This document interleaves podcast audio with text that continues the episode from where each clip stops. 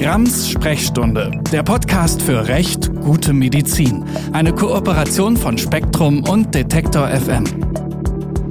Hallo und herzlich willkommen zu Grams Sprechstunde, dem Podcast für echt gute Medizin. Tja, ihr lieben HörerInnen, wir haben das Thema Impfen ja im Moment so wenig um uns, dass ich gedacht habe, es lohnt sich hier nochmal eine Folge zuzumachen. Und zwar mit einem Faktencheck impfen, weil es ist ja tatsächlich so, dass wir mit unheimlich vielen Infos zum Impfen, zu Covid-19-Impfstoffen konfrontiert sind, aber dass es mitunter gar nicht so leicht ist, da zu unterscheiden, wow, wo ist denn da jetzt was dran oder wo wollte, sollte man ein bisschen skeptisch sein, wo will man vielleicht selber nochmal die Fakten checken, wo verlässt man sich auf den Faktencheck von jemandem, der das gut macht oder die. Und ähm, deswegen will ich heute auch gar nicht so eine lange Vorrede äh, laufen lassen. Ich gehe sowieso davon aus, dass ihr den Podcast schon alle abonniert habt, dass ihr ihn kräftig bewerbt und gerne auch teilt in den sozialen Medien und dass ihr natürlich immer wieder eine Rückmeldung an mich gebt unter der E-Mail-Adresse sprechstunde.detektor.fm, wenn ihr Themenvorschläge habt oder irgendeine Idee, wie die Medizin noch besser werden kann. Heute sprechen wir aber mit Dr. Jan Aude Ost, den ich schon lange zum Thema Impfen kenne, über das das Impfen. Und auch da ist gute Medizin ja ganz, ganz wichtig.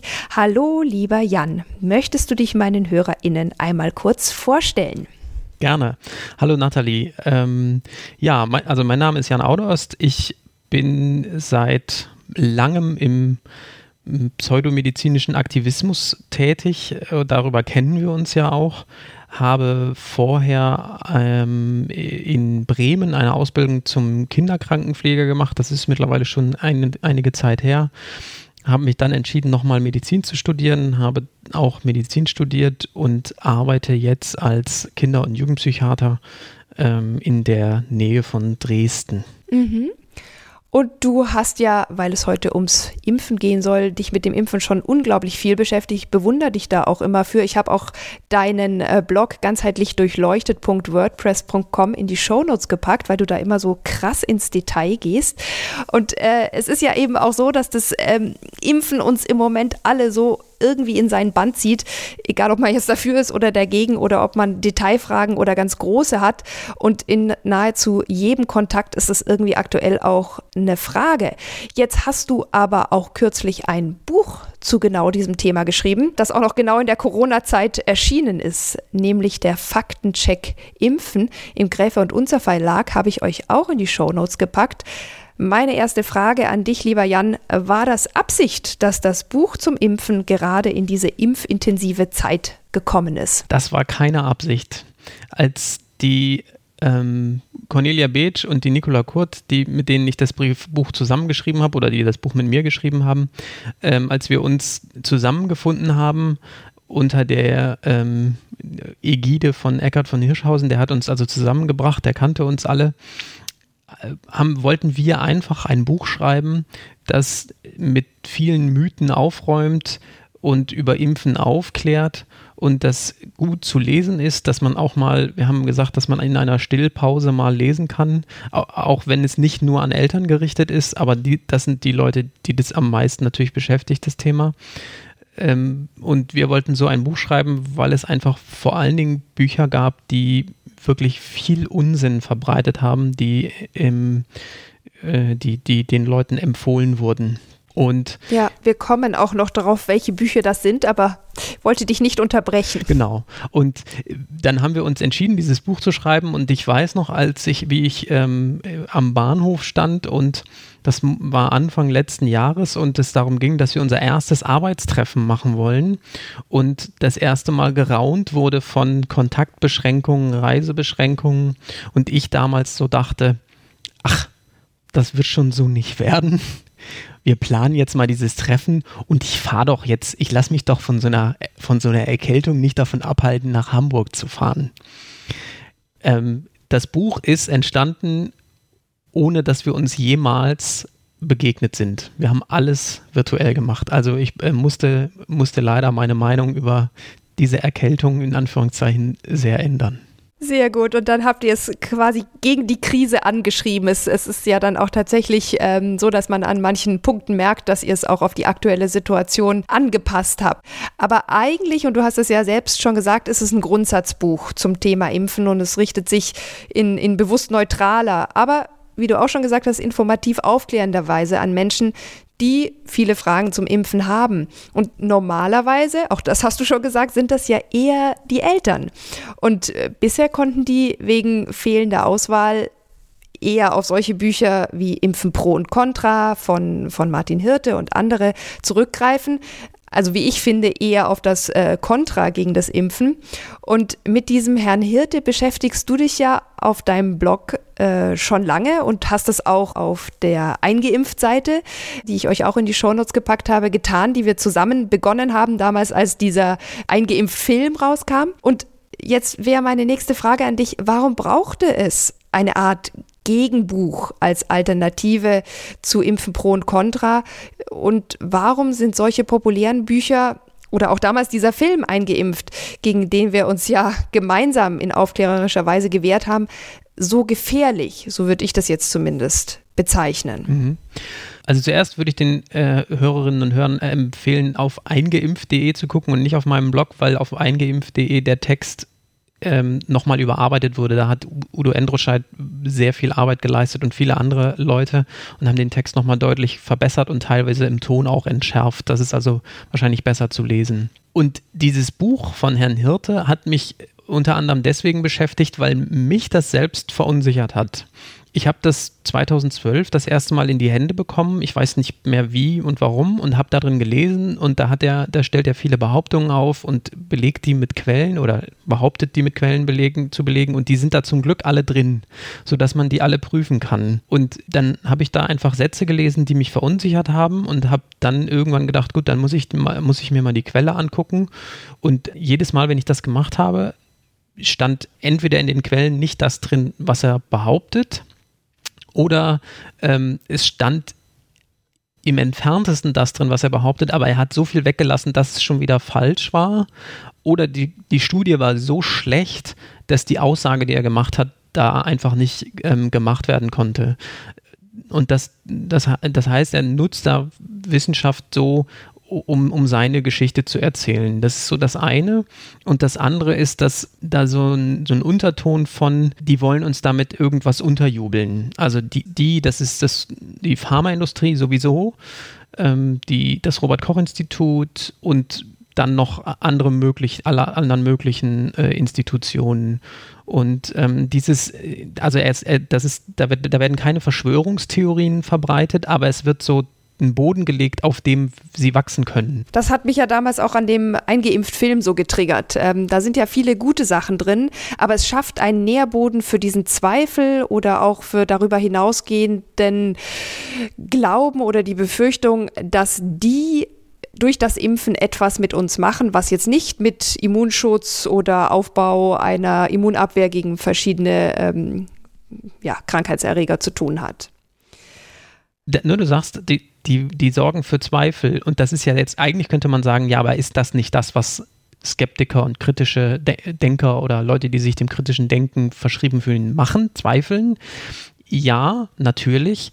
Aber diese, dieser Zweifel muss auch auf einem, auf einem guten wissenschaftlichen Fundament stehen und das tut er nicht. Und das ist das Problem. Also, dass Leute, die nicht den Quellen nachfolgen, denken, ah ja, hier, zwei, hier macht jemand wirklich Wissenschaftsskeptizismus. Und es ist es aber nicht. Es ist einfach schlecht recherchiert, im besten Fall. Ja, und es ist eben auch so, dass nicht nur die Wissenschaft, auf die sich berufen wird, schlecht ist, sondern dass darüber hinaus aus meiner Sicht auch die Wissenschaft an sich als Referenz, um über das Impfen zu urteilen, in Frage gestellt wird und dass der so ein bisschen der schwarze Peter zugeschoben wird im Sinne von entweder so genau weiß man das ja nicht oder obwohl man es genau weiß, glauben wir dem nicht, weil die Wissenschaft, die trickst doch auch mal gerne oder ähm, lässt nicht alles äh, gelten oder so.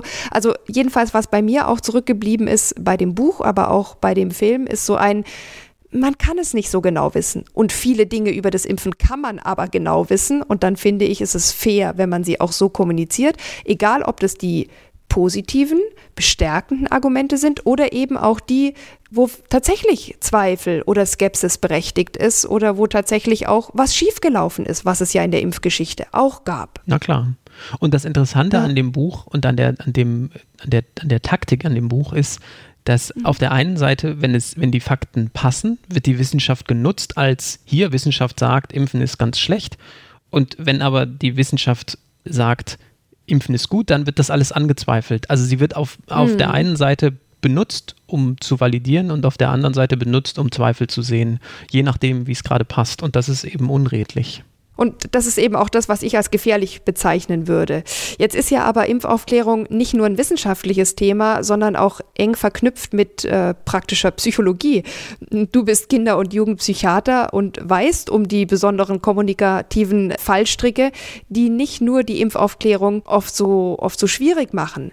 Was sind denn wichtige Punkte, die man vielleicht auch im Gespräch mit impfskeptischen oder jetzt durch solche Bücher oder Filme verwirrten Angehörigen verwenden kann oder zumindest bedenken kann. Ich finde, der Ton in eurem Buch ist außerordentlich einnehmend und freundlich und sachlich und fast warmherzig, humorvoll an manchen Stellen, ähm, dass ich denke, da habt ihr euch doch was dabei gedacht. Ich meine, Cornelia Beetsch, mit der du das Buch zusammen äh, geschrieben hast, äh, forscht ja äh, auch über Impfkommunikation. Nicola Kurt ist Journalistin, weiß also auch mit Sprache umzugehen. Und du bist jetzt eben sozusagen die äh, psychologisch-psychiatrische Expertise in diesem Trio. Was, was kann man richtig machen, sozusagen in der Impfkommunikation, um diesem Geraune vielleicht auch etwas entgegenzusetzen? Also zum einen ist es, glaube ich, ist es, glaube ich, schwierig, das, was wir in dem Buch gemacht haben, in den Alltag zu übersetzen, weil man natürlich im Alltag nicht die Chance hat zu sagen, ach nee, das klingt jetzt noch nicht so nett, das, das mache ich jetzt nochmal. Aber die Haltung, mit der wir daran gegangen sind, ist, dass wir alle Menschen, allen Menschen unterstellt haben, dass sie das Beste für sich und ihre Kinder wollen. Und ähm, dass wir nicht irgendwie davon ausgehen, dass irgendjemand eine böse Intention hat und dass wir auch einfach davon ausgegangen sind, dass die Fakten auf unserer Seite sind. Wir müssen also, wir wollten niemanden überzeugen, sondern wir wollten die Leute aufklären. Und das ist ja was, das ist ja eine ähnliche Strategie, die wir auch beim, äh, beim Informationsnetzwerk Homöopathie gefahren haben. Weil wir einfach davon ausgehen, dass wir kein Buch schreiben, um hartgesottene Impfgegnerinnen zu überzeugen. Das geht nämlich nicht. Die haben wir gleich, die sind verloren für uns. Die, die, wenn die sich entscheiden, dass sie ihre Meinung ändern, dann machen sie das nicht wegen unseres Buches, sondern wegen aus anderen Gründen. Sondern wir haben die Leute oder wir wollen die Leute erreichen, die verunsichert sind. Und die erreicht man nicht, indem man ihnen sagt, wer seine Kinder nicht impft, der misshandelt sein Kind das ist, das ist, also das ist so, wenn ich das jemandem sage, also erstmal ist es Unsinn, und, und, und zweitens, selbst wenn es wahr wäre, würde ich jemanden, niemanden erreichen, weil warum sollte so jemand mir noch zuhören? Und das heißt, wir müssen, wir müssen eine Basis schaffen, aufgrund derer die Leute uns auch zuhören. Und wir sind ja immer in der Position mit dem Buch, dass wir wahrscheinlich über etwas aufklären, was jemand aus einer Quelle erfahren hat, der er prinzipiell mehr vertraut als uns. Und das heißt, wir müssen auch vermitteln, hier, das sind die Informationen und du machst damit, was du willst. Weil was anderes bleibt uns sowieso nicht übrig. Und wenn wir dann noch mit erhobenem Zeigefinger oder, oder anders drohend auftreten, das wollen wir erstens nicht und zweitens bringt es das auch nicht. Und das ist vielleicht auch ein Punkt, den man für die persönliche Kommunikation mitnehmen kann, weil wenn man jetzt zum Beispiel mit seiner Familie oder auch mit FreundInnen drüber spricht, dann hat man diesen Vertrauensbonus ja mitunter schon auf der eigenen Seite. Man mag sich, man vertraut sich, man möchte einander das Beste. Und dann muss man auch gar nicht mehr mit irgendwelchen Hammerargumenten oder Verleumdungen oder bösen Beschimpfungen aufwarten, sondern dann kann man sich in gewisser Weise darauf verlassen, dass man nicht nur die Fakten äh, im besten Fall auf seiner Seite hat, sondern auch das Vertrauen. Und dann muss man die Diskussion auch nicht so hart führen, das muss nicht so emotional und aufgepeitscht sein. Das gelingt auch im persönlichen Gespräch aus meiner Erfahrung besser, als das im Internet gelingt. Würdest du mir dazu stimmen? Ja, wobei ich glaube, dass es im, auch im persönlichen Gespräch wie im Internet tatsächlich oft so ist, dass man gar nicht die Leute erreicht, mit denen man spricht, sondern die Leute erreicht, denen man, die, die einem zuhören. Und da ist es die ein, Zaungäste. Die Zaungäste. Und da ist es wichtig, ähm, den äh, entspannt zu bleiben, weil sonst haben die Leute keinen Bock einem zuzuhören und denken, was ist denn das für ein komischer Vogel? Und da kann man recht haben, wie man will. Ähm, wenn, man den, wenn man den Leuten vor den Kopf stößt, dann ist man raus. Also ich merke das einfach auch auf Twitter, äh, wo ich ja wirklich sehr gerne und viel zum Thema Impfen unterwegs bin. Man erreicht natürlich mit Populismus, mit äh, schwarzem Humor oder auch Überzeichnung Reichweite, aber man erreicht nicht die Menschen. Man peitscht eigentlich nur auf und ähm, klar, man kann in gewisser Weise Aufmerksamkeit für ein Thema schaffen, aber Aufklärung nicht unbedingt. Und insofern hat mir wirklich dieser ruhige, vermittelnde Ton ohne den erhobenen Zeigefinger und ohne blöde Randkommentare in eurem Buch so gut gefallen. Und ich glaube, wenn man das ähm, liest, kann man auch persönlich irgendwas mitnehmen davon oder in das nächste persönliche Gespräch, das man dann vielleicht äh, in der Familie oder sogar auch im Internet führt. Aber ich wollte dich noch was anderes fragen, weil mir kommt es manchmal so vor, dass das ganze Thema Impfen nicht nur eins der medizinischen Prophylaxe ist, das ist ja unstreitig, sondern irgendwie auch der Kontrolle oder beziehungsweise des Kontrollverlustes. Und das führt mitunter, glaube ich, auch zu einer erhöhten Emotionalität in diesem Thema. Weil es ist ja so, da gibt jemand was in meinen gesunden Körper, wogegen ich mich dann danach nicht mehr wehren kann, in Anführungsstrichen. Und oft befürworten diesen Vorgang auch noch große staatliche Institutionen. Und es ist so ein bisschen ich übertreibe jetzt, aber so könnte man es durchaus wahrnehmen, als ob der Staat Kontrolle über mich hätte. Und wir sehen in den, in den Studien zur Impfakzeptanz, dass oft auch generell der Einfluss des Staates abgelehnt wird, wenn man dem Impfen skeptisch gegenübersteht. Welche Zusammenhänge siehst du hier? Was kommt hier zum Tragen? Oder würdest du mir überhaupt erstmal zustimmen, dass es da auch um eine Art Kontrollverlust geht? Also ich, ich glaube, ja, also ich würde es Autonomie nennen ähm, denn als du das jetzt gesagt hast, Kontrolle gesagt hast, da habe ich an meine Ausbildung gedacht, als es um darum ging, welche Vor- und Nachteile hat es, welche Medikamente zu geben. Und ein Vorteil von Injektionen, also Medikamente, die man injiziert, war, dass sie schnell da sind. Und ein Nachteil war, dass man keine Chance mehr hat, sie zurückzunehmen. Ne, das geht bei anderen Medikamenten. Und, und ich glaube aber gar nicht, dass das, dass das so wichtig ist, weil diesen Unterschied, den, den macht man, machen die meisten Leute gar nicht. Für die, also eine Tablette ist, glaube ich, für viele Leute genauso endgültig wie eine Spritze. Und es geht, glaube ich, eher um, um die Autonomie. Also wenn ich das Gefühl habe, dass ich das machen muss und dass ich dann keine Kontrolle habe, dann kommt unter Umständen eine Reaktanz, die überhaupt nichts mit der Sache zu tun hat. Und auf der einen Seite finde ich das auch aufgeklärt. Also warum sollte ich einfach was machen, was mir jemand sagt, eine Machtinstitution? Und deswegen finde ich diesen Impuls, das zu hinterfragen, finde ich gut. Gleichzeitig ist es eben so, dass ja wir eine Institution, nämlich das Robert-Koch-Institut und das Paul-Ehrlich-Institut, also zwei Institutionen dazwischen geschaltet haben, die frei sind von politischen oder relativ frei, also nicht ganz frei, aber deren, deren Entscheidungen frei sind von politischen Einflüssen. Und ja auch von äh, Einflüssen der Pharmaindustrie, die die Impfstoffe herstellen. Das wissen wir beide und das glauben halt einige nicht. Aber erstmal, ja, genau, also frei sind von Einflüssen von außen, soweit das möglich ist. Das heißt, ich kann sagen, ich zweifle die Autorität des Staates an und möchte auch, dass der so wenig Macht über mich hat wie möglich. Aber wenn diese Menschen das empfehlen, dann hat das nicht unbedingt was mit dem Staat zu tun. Und das, also das ist ja eine sehr, da wird es ja komplex. Und wir, wir wissen ja auch, dass Menschen dazu neigen, Komplexität zu reduzieren und dass Verschwörungstheorien dazu dienen, Komplexität zu reduzieren. Und dann ist halt das Robert-Koch-Institut der Handlanger von Herrn Spahn und das ist der Handlanger von Frau Merkel. Und so wird dann eine Kette draus. Und dann fühlen die Leute sich so, als hätten sie keine Autonomie. Und dann versuchen wir eben in unserem Buch diesen, diesen Fächer aufzumachen und sagen, wer ist denn das Robert-Koch-Institut? Warum machen die das denn?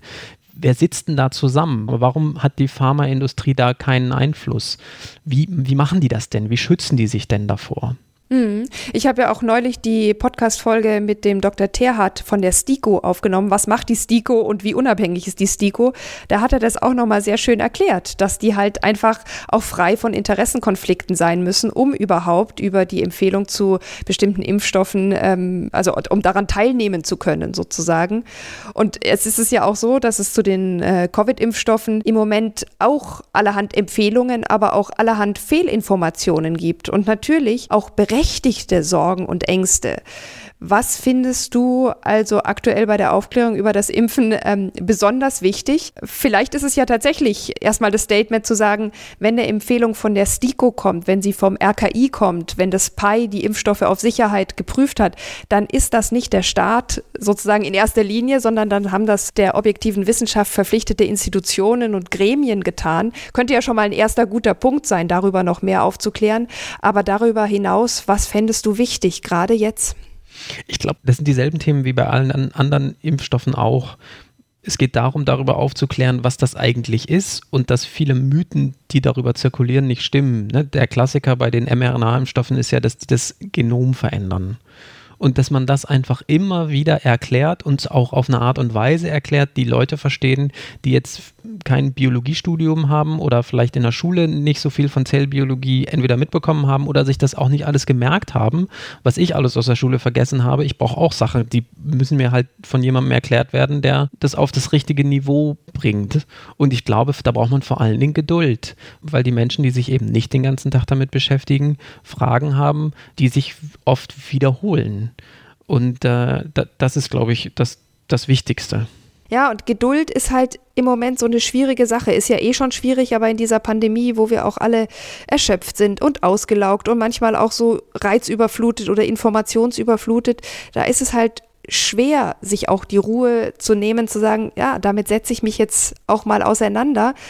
Und man neigt ja auch vielleicht, um auch da die Komplexität zu reduzieren, dazu dann ganz einfache Antworten gut zu heißen oder erstmal anzunehmen, äh, weil man dadurch eine kleine Entlastung spürt. Und unter diesem Eindruck äh, stand für mich auch, du hast es ja wahrscheinlich auch äh, mitbekommen, diese Aktion Hashtag nicht mein Ärztetag, wo einige unserer KollegInnen äh, Videos äh, gepostet haben, die sich in erster Linie mit Covid-Impfstoffen für Kinder oder vielmehr dagegen auseinandergesetzt haben. Und da war ja auch ein guter alter Bekannter von uns, nämlich der Herr Rabe dabei, der seines Zeichens Anthroposoph und Kinderarzt ist. Und der hat dort aus meiner Sicht versucht, aus dieser Ungeduld, wann gibt es denn jetzt Impfstoffe für Kinder, irgendwie so eine Art Skandalisierung herauszupushen. Und leider zeigt sich ja hier das Phänomen, finde ich. Wer an den einen Blödsinn glaubt, äh, in Klammern Anthroposophie, der glaubt halt auch leichter an den nächsten, nämlich dass mit diesen Covid-Impfstoffen äh, für Kinder automatisch eine ganz große Gefahr oder riesige Einflussnahme des Staates wiederum ähm, ganz nah ist. Und wir haben jetzt ja beide, auch aufgrund unserer Geschichte, wiederholt auf die Gefahr von Homöopathie und Anthroposophie in dem Sinne hingewiesen, dass sie halt auch leicht oder immer wieder mit einer leichten oder schweren Impfgegnerschaft verknüpft sind. Und da frage ich mich immer wieder, es ist ja zu verstehen, dass Laien oft dieses Wissen nicht haben. Du hast es gesagt, äh, Biologie, Immunologie, Physiologie, äh, Impfstoffwissenschaft, Virologie. Aber wir Ärztinnen, wir müssten das doch haben. Und wie können wir halt hier auch ohne den großen Clash, der jetzt wieder unter dem Hashtag wir lassen unser Kind nicht impfen, beziehungsweise wir lassen unser Kind impfen stattgefunden hat, rauskommen und gemeinsam zu guter Medizin kommen können. Ne, ich, ich glaube, das Erste, was man da auch anerkennen muss, ist, dass auch, auch Herr Rabe, oder nicht nur auch Herr Rabe, sondern Herr Rabe, so wie wir auch, das Beste für die Kinder oder uns alle will. Und dass Herr Rabe, so wie wir eine Gefahr von Querdenkern und Co. für die Demokratie sehen, sieht er eine Gefahr für die Demokratie von zu viel Einflussnahme des Staates. Und ich glaube, das ist sozusagen die gemeinsame Basis, die man irgendwie, die, die es irgendwie gibt. Also wir könnten auf vielen Demonstrationen, auf denen man so sein könnte in Deutschland, könnten wir mit ihm gemeinsam stehen. Und wie er dann dazu kommt, so fundamental andere Schlüsse aus den Informationen zu bekommen, die uns beiden vorliegen und mit denen er sich ja auch sehr intensiv beschäftigt, das weiß ich nicht. Also die, die, die einfache Erklärung, die ich habe, ist wahrscheinlich Unsinn, aber die, die, das die einzige, die mir einfällt, ist, dass er nicht wissenschaftlich versucht, seine Hypothese zu widerlegen, sondern dass er versucht, seine Hypothesen zu belegen und das geht immer und das findet man immer. Aber wahrscheinlich würde er mir das auch unterstellen. Und dann, dann ist die Frage, ob es, ob das nicht einfach ein, so eine Art Wettstreit von Ideen ist. Also ein, ein normaler Prozess in einer Demokratie bei Herrn, bei Herrn Hirte und bei Herrn Rabe würde ich tatsächlich auch sagen, die sind, also die Diskussionsbasis, die wir haben, ist so ähnlich, dass man das machen kann. Also ich finde, die beiden gehören für mich zu einem normalen Ideenwettbewerb in der Demokratie dazu. Das Problem, was ich da sehe, ist, dass die von Leuten vereinnahmt werden, die nicht mehr dazu gehören und die sich auch vereinnahmen lassen von diesen Leuten. Und deswegen finde ich die so problematisch. Ähm, oder das nicht die beiden, sondern das, was sie sagen, finde ich problematisch. Ja, und ich glaube halt schon auch, dass der anthroposophische Hintergrund da ein bisschen mitproblematisiert, weil man sich halt generell eh schon auf der anderen Seite wähnt und da auch schon diesen vielen Gegenwind gewohnt ist, dann, dann ist man vielleicht schon gar nicht mehr so wahnsinnig am Dialog interessiert, weil der eh immer so frustrierend ist. Aber ich denke auch, dass zumindest im Moment ja die STIKO auch noch sehr zurückhaltend ist mit äh, Covid-Impfstoffen für Kinder, weil man sagt, na ja, das individuelle Risiko von Kindern ist halt einfach gering für einen schweren Verlauf. Todesfälle gibt es wirklich nur vereinzelt. Und äh, warum sollte man jetzt, um Ältere zu schützen, die Kinder impfen? Das ist doch einfach nicht fair und das ist auch nicht die Aufgabe der Kinder, sozusagen hier für eine Herdenimmunität zu sorgen, äh, bloß weil die Erwachsenen, die es besser wissen müssten, nicht zum Impfen gehen. Da kann man ja auch wirklich sagen, ja, da ist eigentlich eine große gemeinsame Basis, äh, auf der man jetzt sachlich diskutieren könnte und ja vielleicht auch noch tun wird. Ich will das noch gar nicht ähm, ähm, als völlig unmöglich äh, darstellen. Aber wie du eben auch sagst, das wird dann vereinnahmt von ähm, querdenkerischen ProponentInnen. Und damit kriegt es natürlich irgendwie ein ganz anderes äh, Fahrtwasser, wo dann tatsächlich eine wissenschaftlich faire, sachliche, aufklärende Diskussion kaum mehr möglich ist und wo dann auch aus meiner Sicht keine gute Diskussion oder eben auch keine gute Medizin draus erwächst. Jetzt ist es ja so, dass ich in einer meiner letzten Podcast-Folgen auch schon mit dem Arzt Philipp S. Holstein drüber gesprochen habe, ob man mit ImpfgegnerInnen, und da wollen wir jetzt Herrn Rabe und Herrn Hirte überhaupt noch nicht dazu zählen oder auch überhaupt mit solchen Grenzgängern, kann man mit denen überhaupt reden? Und ich lese das dann manchmal auch im Internet, dass da steht, wie kann man überhaupt mit denen reden? Also wer dem Impfen skeptisch gegenübersteht, der ist doch gestört, der ist verrückt, der ist bescheuert. Und ja, klar, bei manchen Impfgegner-Postings im Internet bekommt man tatsächlich den Eindruck, dass es jetzt nicht gerade die guten Argumente sind, äh, die hier präsentiert werden und der Ton ist oft unterirdisch. Aber es schwingt immer sowas mit von, die sind doch krank und deswegen müssen wir deren Position nicht in Betracht ziehen. Jetzt bist du natürlich auch Psychiater und ich weiß, du störst dich immer sehr an dieser Zuschreibung, dass die sind doch krank. Willst du deswegen dazu noch was sagen? Ähm, gern. Also ich glaube, wenn, oder ein, mein Hauptargument ist, wenn jemand krank ist, dann braucht er keine Diskussion und keine politische oder wissenschaftliche Auseinandersetzung, sondern Hilfe. Und wenn jemand keine Hilfe will, dann verdient er oder sie Empathie und eben keinen kein Streit. Also dann soll man diese Person in Ruhe lassen. Also wenn ich wirklich der Meinung bin, da ist jemand krank und sagt das deswegen, dann sollte ich nicht mit ihr diskutieren. Jetzt gibt es aber auch die Kombination, jemand ist, um, um in dem Beispiel zu bleiben, Rassist oder Antisemit und hat eine psychische Erkrankung dann sollte, dann kann man sich natürlich mit seinen Argumenten auseinandersetzen, aber sollte nicht seine Argumente auf die Erkrankung schieben. Also ich denke, also zum Beispiel, ich weiß nicht, ob ich den Namen jetzt, also zum Beispiel ein bestimmter veganer Koch, da ist es durchaus vorstellbar, dass da auch eine, eine gewisse Psychopathologie vorliegt. Aber ich glaube nicht, dass er die Dinge sagt, die er sagt, weil er diese Psychopathologie hat. Und das muss man halt voneinander trennen. Weil, weil sonst ja, man vergiftet einfach den Diskurs. Also warum sollte man noch mit mir reden, wenn ich sage, die sind alle verrückt? Ja, und ich glaube, ich meine, das ist ja hier äh, Gramm-Sprechstunde, der Podcast für echt gute Medizin. Und ich bin ja immer so ein bisschen auf der Suche danach, wie können wir die Medizin besser machen? Und das geschieht eben teilweise auch durch einen konstruktiven Diskurs. Das besteht, entsteht durch verschiedene Positionen, die man miteinander abgleicht, die man ausdiskutiert und wo man vielleicht auch tatsächlich äh, voneinander lernt. Und das geschieht halt im Dialog leichter als im Streit oder in der gegenseitigen Beschimpfung. Aber ich muss mich da auch selbst immer wieder dran erinnern, weil man ist dann tatsächlich so von dem eigenen Standpunkt überzeugt und ähm, haut das dann nur so raus. Und äh, das deswegen nochmal, obwohl euer Buch Faktencheck Impfen heißt, habe ich das Gefühl gehabt oder vielmehr den Eindruck gehabt, dass es euch gut gelungen ist, hier einen Dialog anzubieten und auch eine, ein Gesprächsklima zu schaffen, in dem man tatsächlich auch mal kontroverse äh, Punkte einbringen kann. Und ich würde mir so sehr wünschen, dass da jetzt auch eine fruchtbare Diskussion draus ähm, entsteht.